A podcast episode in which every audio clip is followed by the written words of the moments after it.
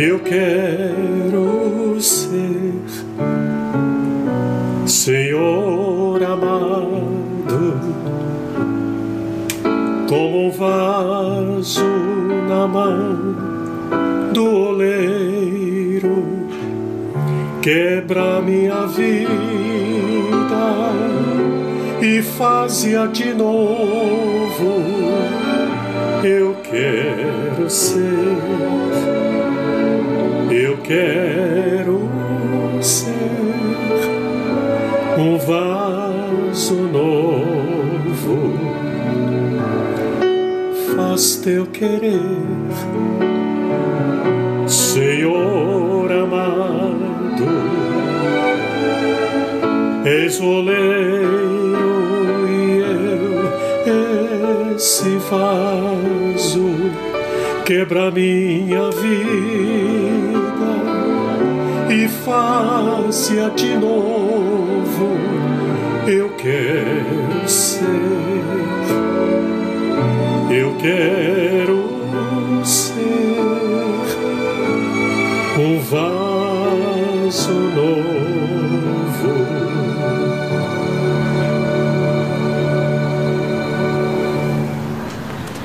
Ações do Espírito Santo em nós. A Reforma Protestante criou é, cinco pilares consensuais quanto à unicidade dos fundamentos da fé cristã e que são chamados de cinco solas. Sola Escritura, segundo a Reforma Protestante, é o princípio segundo o qual a Bíblia tem absolutamente primazia sobre qualquer tese conflitante. E as cinco solas, nós vemos um adjetivo procedente do latim que qualifica como uma única coisa. Ela é inseparável. E as cinco solas, que é a tese da reforma, nos ensina que há sola escritura, sola gracia, sola fide, solus Christus e soli Deo gloria. Uma só escritura, uma só graça, uma só fé e um só Cristo e só mente a Deus, unicamente a glória.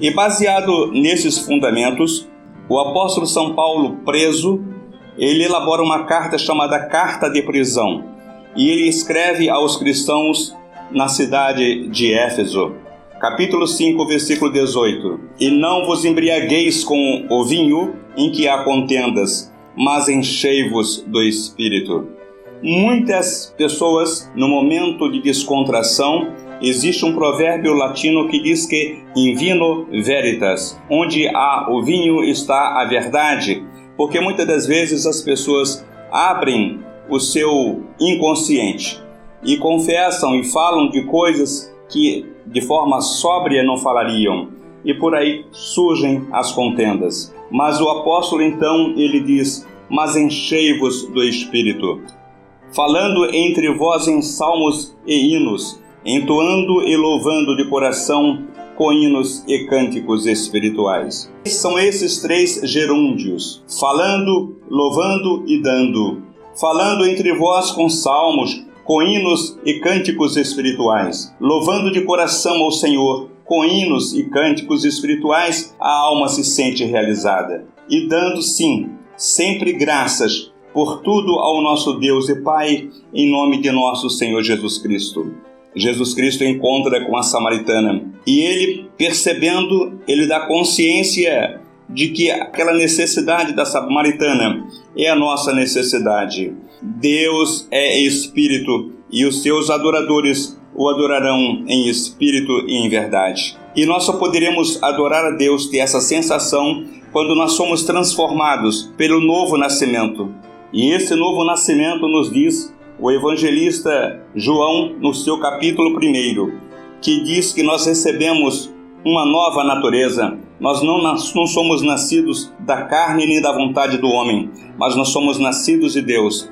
É o chamado DNA, é essa nova molécula espiritual invisível, mas que existe sim na onisciência de Deus. Esse DNA, essa molécula, o ácido desoxirribonucleico, que é, é classificado pela biologia, mas que na biologia de Deus, na fisiologia divina, ela existe em nós como sede, como necessidade, como ansiedade para louvarmos a Deus. E é através desses louvores que nós sentimos a ação do Espírito Santo, o verdadeiro consolador, promessa de Jesus Cristo.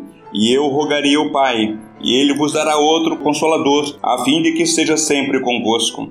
Então nós somos consolados pela ação desse Santo Espírito através dos hinos e louvores. Isto significa a ação do Espírito Santo em nós, porque os verdadeiros adoradores têm sede de Deus e o adorarão em espírito e em verdade, disse Jesus. O Espírito Santo em nós. Causa e efeito. Por Enoque Almerindo, Diácono Batista. Espírito, Espírito,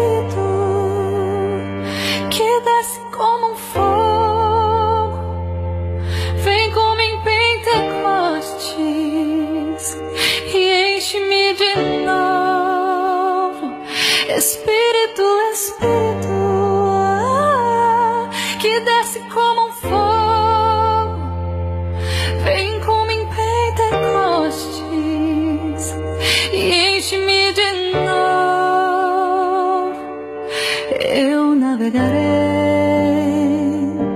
no oceano do Espírito e ali adorarei ao Deus do meu amor. Eu adorarei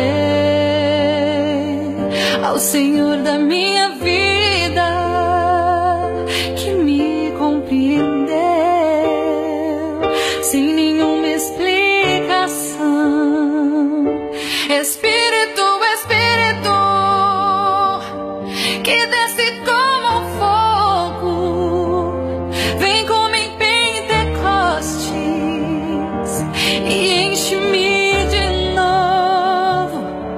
Espírito,